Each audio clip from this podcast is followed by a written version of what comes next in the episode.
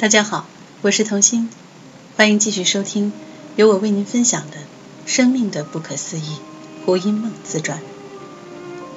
性解放。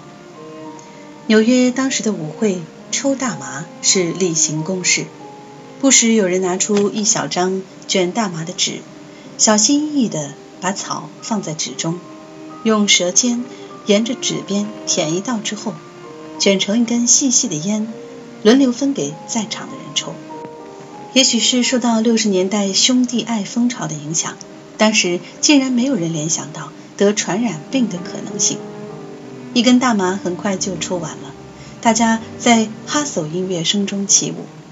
如果其中的两个人来电，不久就会从舞会中消失，回去自己的住所，进入一夜之情的性爱中。当时纽约中青代的西方人对待性爱的态度，已经开放到令东方人乍舌的程度，换妻换夫、集体性游戏、一夜之情、同志之恋等，早已是这个大都会里被默认的事实。和性有关的色情杂志、电视节目、A 片等唾手可及，四十二街上的祖街女郎一向公开招揽客人，情趣商店可以随时自由出入。性除了和商业挂钩之外，还渗透在文字、教育、心理学和医学之中，成为日常生活里人人谈论的话题。这种迷恋，根据学者的研究，早在弗洛伊德创立性驱力理论之前的一百年就开始了。四十年代末期，金赛博士无心插柳的研究报告问世，无形中促成了五十年代的性革命。经过嬉皮士的公社生活实验之后，七十年代的性解放才炽热的沸点。我这名二十岁的东方女孩，就像个空降伞兵一般，直接从处女膜是拥有初夜权的丈夫才能突破的保守台湾，降落到七十年代的纽约。西方世界的性意识发展背景，我一无所知，只是本着好奇、开放。和身心的需求，在安全的范围内，我经验了一年的性解放。我发现自己一向具备热情参与和冷静觉知的吊诡特质。我在性爱活动的过程中，仍然觉察到许多隐晦的心理现象。我发现性对女性而言，确实是亲密的起点。为了那份迷人的亲密感，她开放自己的身体。对男人而言，性却是亲密的终点。男人非心灵取向的，似乎很难把女人视为一个完整的实体。他们不是在对一个生命做爱，而是对某个局部的器官做爱。此外，他们的征服欲和自我肯定的驱力，其实远远凌驾于性能量的排泄欲望。当然，这样的分析显然是以后见之明诠释早年的直觉体会。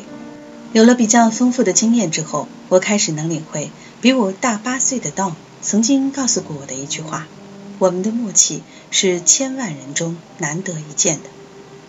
对于那段逝去的姻缘的回忆，唤起了我盛宴之后的孤独与疲乏。我在滚滚红尘的纽约，时常感到一股逼人的低潮。与哀伤，知觉的禁区。大麻经验是另一项值得探讨的话题。每个时代都有年轻人闯进改变知觉的禁区中。譬如最早期的巫术传统，惯用的是电类和仙人掌。《美丽新世界》的作者奥尔德斯·赫胥黎就是服用了梅斯克林，从仙人掌提炼的意识转化剂之后。才写出了《知觉之门》这本有关意识扩张经验的奇书。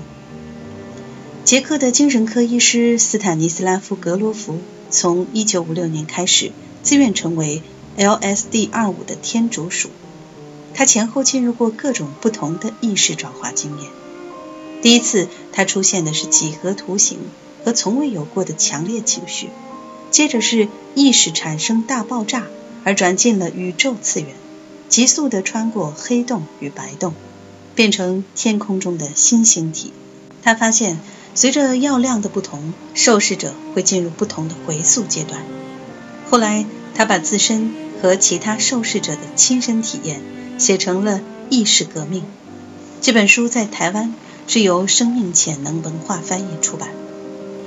另外，斯坦福的心理学博士拉姆达斯和西方禅的代言人艾伦沃茨等，都是意识研究领域著名的用药派。这些知识精英在迷幻药的使用上，和一般大众的心态是截然不同的。药物对他们而言，乃是自我探索的工具，并不是用来逃避日常生活的乏味或加强感官刺激的。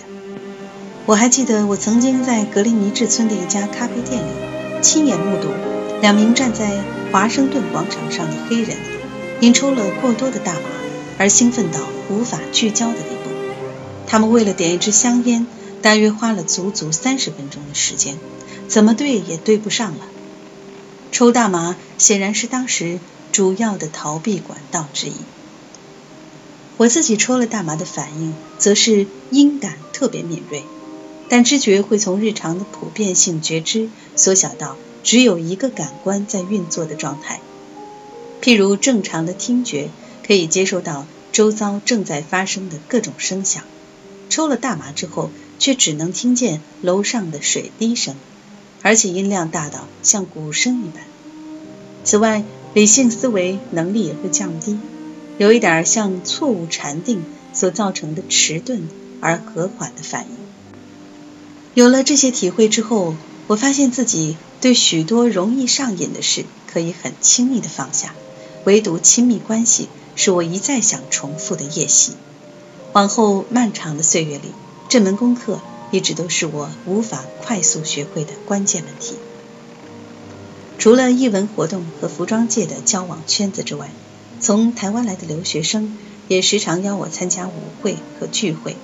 他们之中有些格外敏感的人，因长期住在冷漠的异乡，下场和遭遇都相当不幸。我曾经在《因梦湖》这本散文集子里描写过小汤和四眼的故事。他们让我不禁联想起小时候看见父亲吐血的那幕景象，孤臣孽子总是能勾起我强大的救赎渴望。一年的时间，在母亲低落的情绪中逐渐逝去，我知道自己必须回台湾面对现实生活的责任了。意识里携带着悲喜交加的解放经验。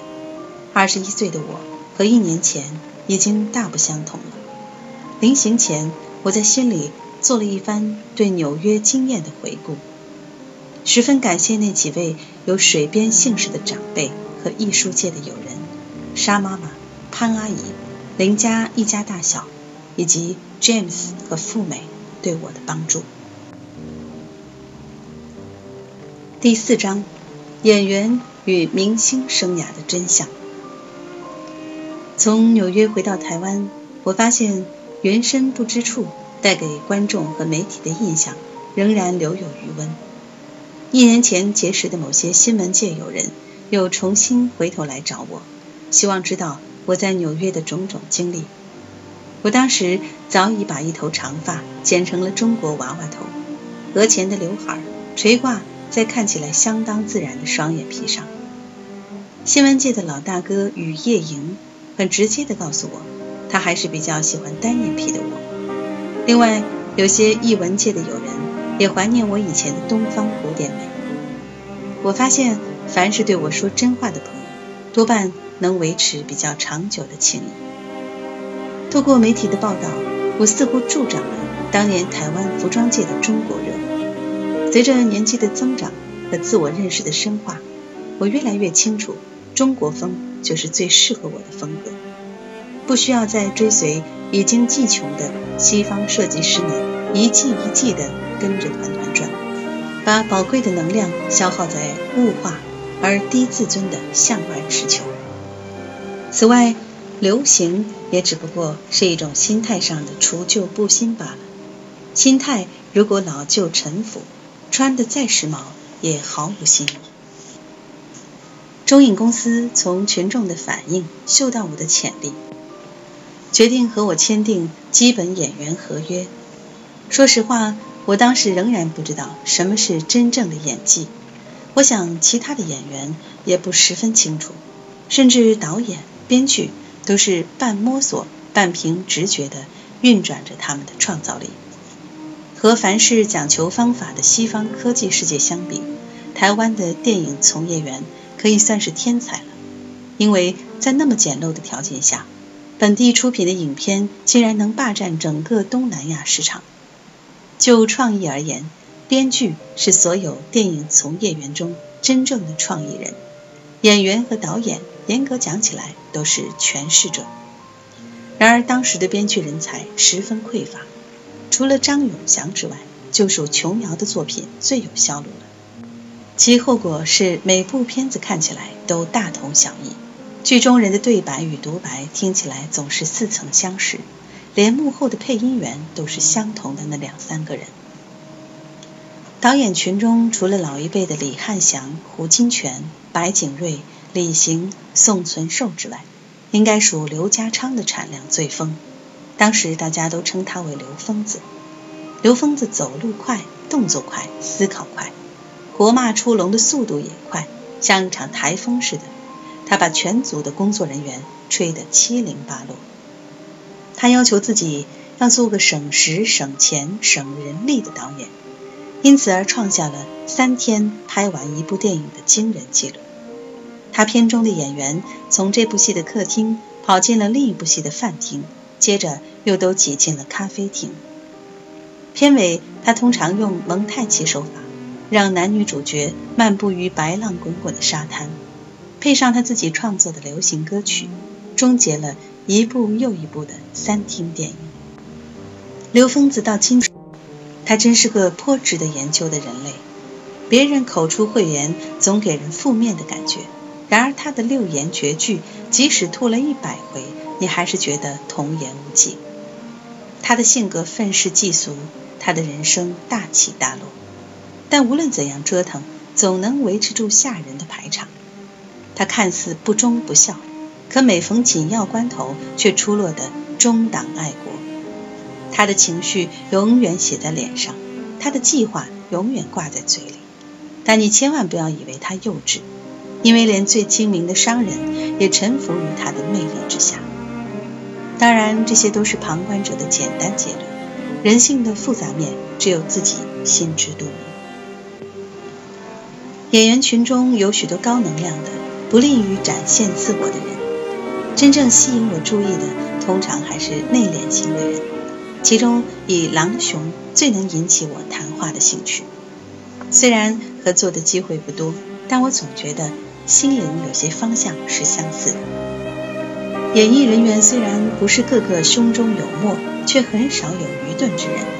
在这个圈子里工作，也许知识上的收获并不多。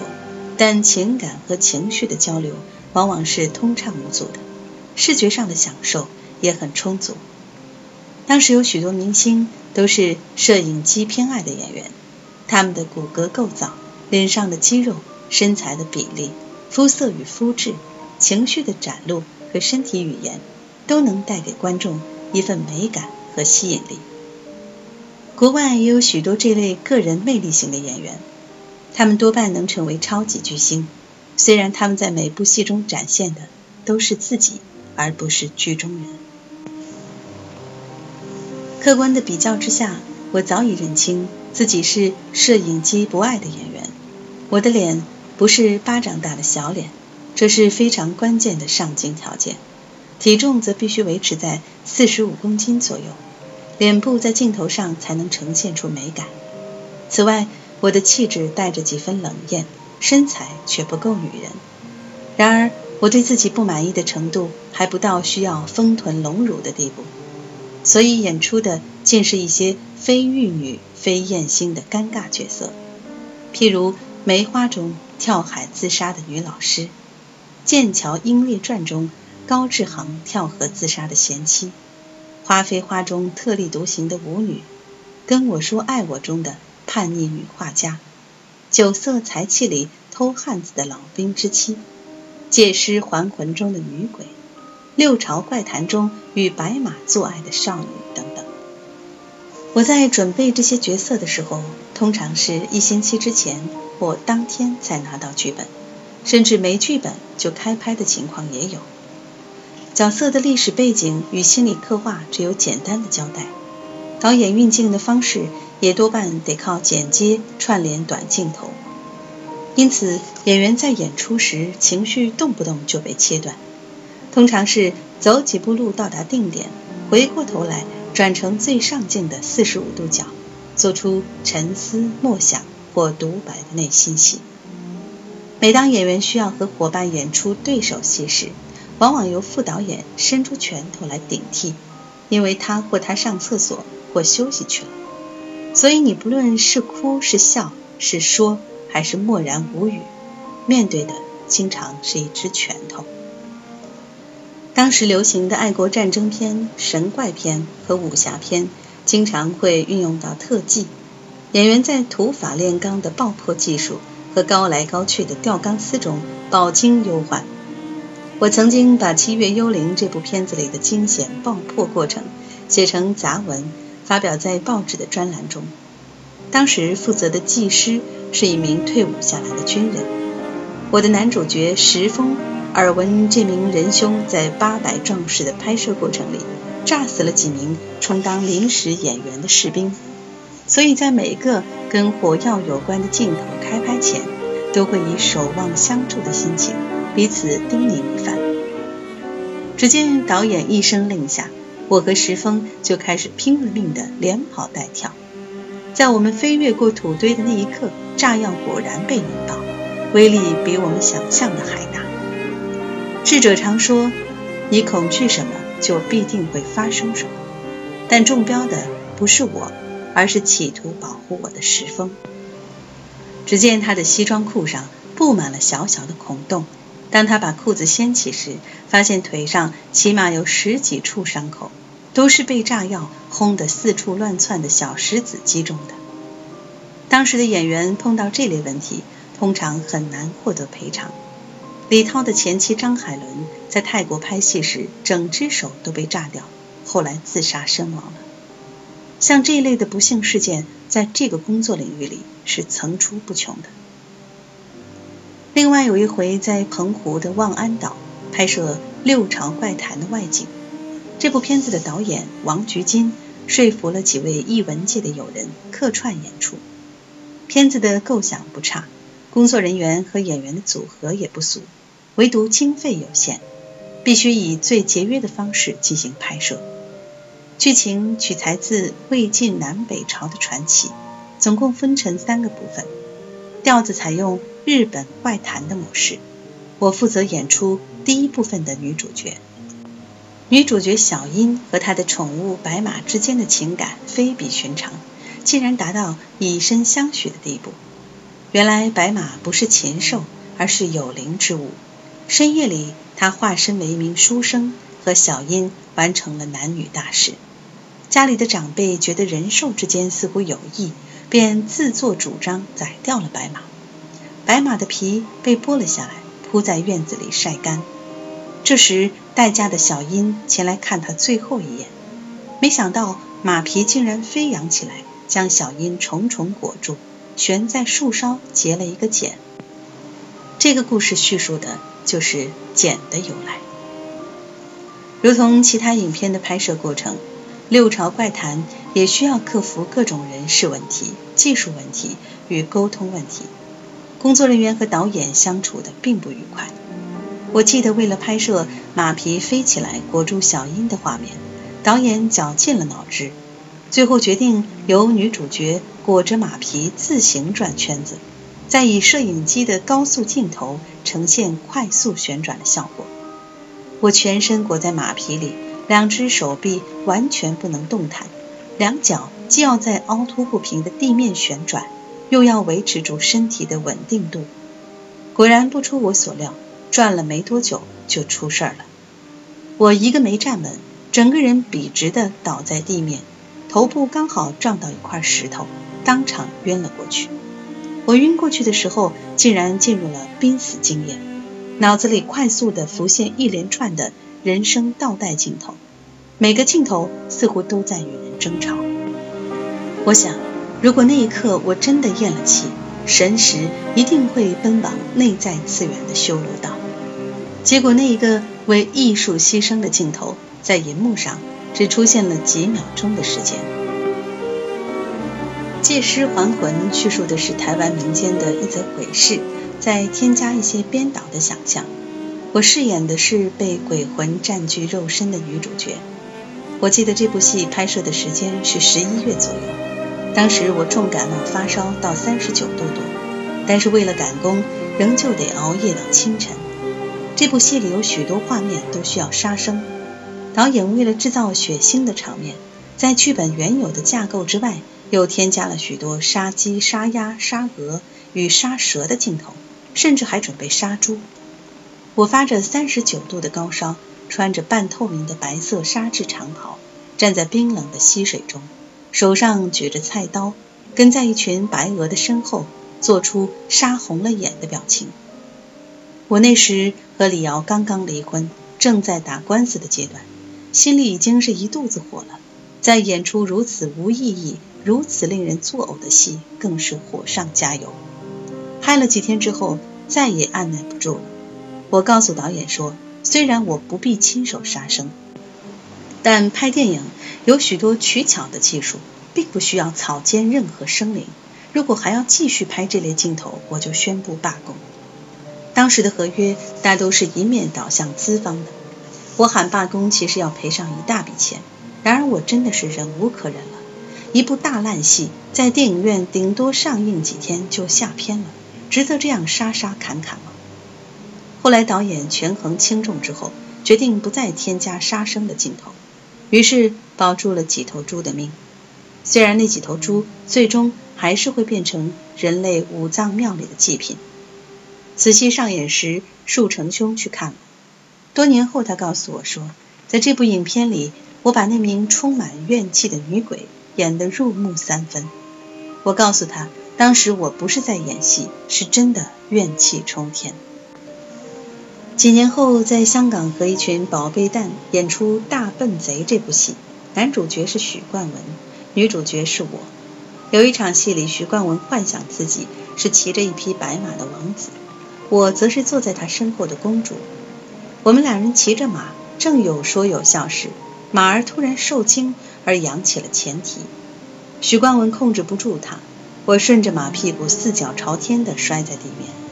许冠文八十七公斤的躯体配上重力加速度，整个摔在了我身上，当场我就动弹不得，连站也站不起来了。工作人员赶忙请来一位跌打名医，这位广东老太太烤了一帖狗皮膏药贴在我尾椎部位，一个钟头之后。我才能站起来走动。第二天便搭飞机回台湾，第三天又赶赴新竹登台。新竹的一名年轻的跌打师傅替我推拿了一个星期，疼痛才有改善。但从此之后，右半边身体经常隐隐作痛。直到三十多岁，遇见一位气功高人唐师傅，他以徒手吸出了我尾椎部位的淤积物，疼痛才痊愈的。结果，那个再度为医术牺牲的镜头，连一秒钟都没出现。原来整段都被导演剪掉了。十五年的从影历程，我拍了近四十部令人哭笑不得的影片，倒是很贴近人生。以我四岁就开始看西片所培养出来的鉴赏角度，这些影片中只有《海滩上的一天》堪称佳作。导演杨德昌是我们这个世代的知识分子，比较能掌握受存在主义与个人主义影响的一代人跟受制于拥有及物化观的上一代人之间的冲突，也较有能力处理现代女性的醒思与成长。他给了我充分的时间，让我去酝酿我所饰演的钢琴家角色，同时还为我请了两位恶补演奏技法的老师，一位是尚未出道时的黄韵玲。另一位则是胖子范宗沛，现在已经是杰出的电影配乐师了。他们协助我在一个多月的时间里，重复再三的模拟肖邦练习曲《东风》中的一段。对于几乎完全不会弹钢琴的我而言，这真是一项艰涩的挑战。然而，两位小老师的功力很高，后来在银幕上呈现出来的画面颇具说服力。此外，这部采取同步录音的电影也用上了我白雪公主程度的德文。我的发音一向称得上标准，拍摄时又有老师指导，最后荧幕上呈现出来的德文对白也颇有说服力。整体来说，这部电影终于让我尝到了专业和自重的滋味。当时，台湾的电影工业在几位新锐导演的努力之下，新浪潮的趋势已经逐渐明朗化。我记得我们在中影看毛片时，孝贤正在剪接《风贵来的人》，老杨看到孝贤所采用的超级长拍画面，禁不住兴奋地大喊：“你敢这样搞啊？那我也要这样搞！”我站在一旁欣赏他们因大胆忠于自己所流露的快意，心里升起了一股悸动。湿霉的空气中似乎漂浮起了宜人的熏风。那一刻，我才开始深自反省。其实十年来，我对自己的演艺工作从未有过真正的尊严感。我时常一边演出，一边跳出剧情，暗自嘲笑对白的荒唐和肤浅。那是一种毫无创造力的反应。我在这个领域里占了十年的一席之地，然而我到底贡献了什么？我能为我的演艺伙伴们做些什么呢？我开始正视这些问题。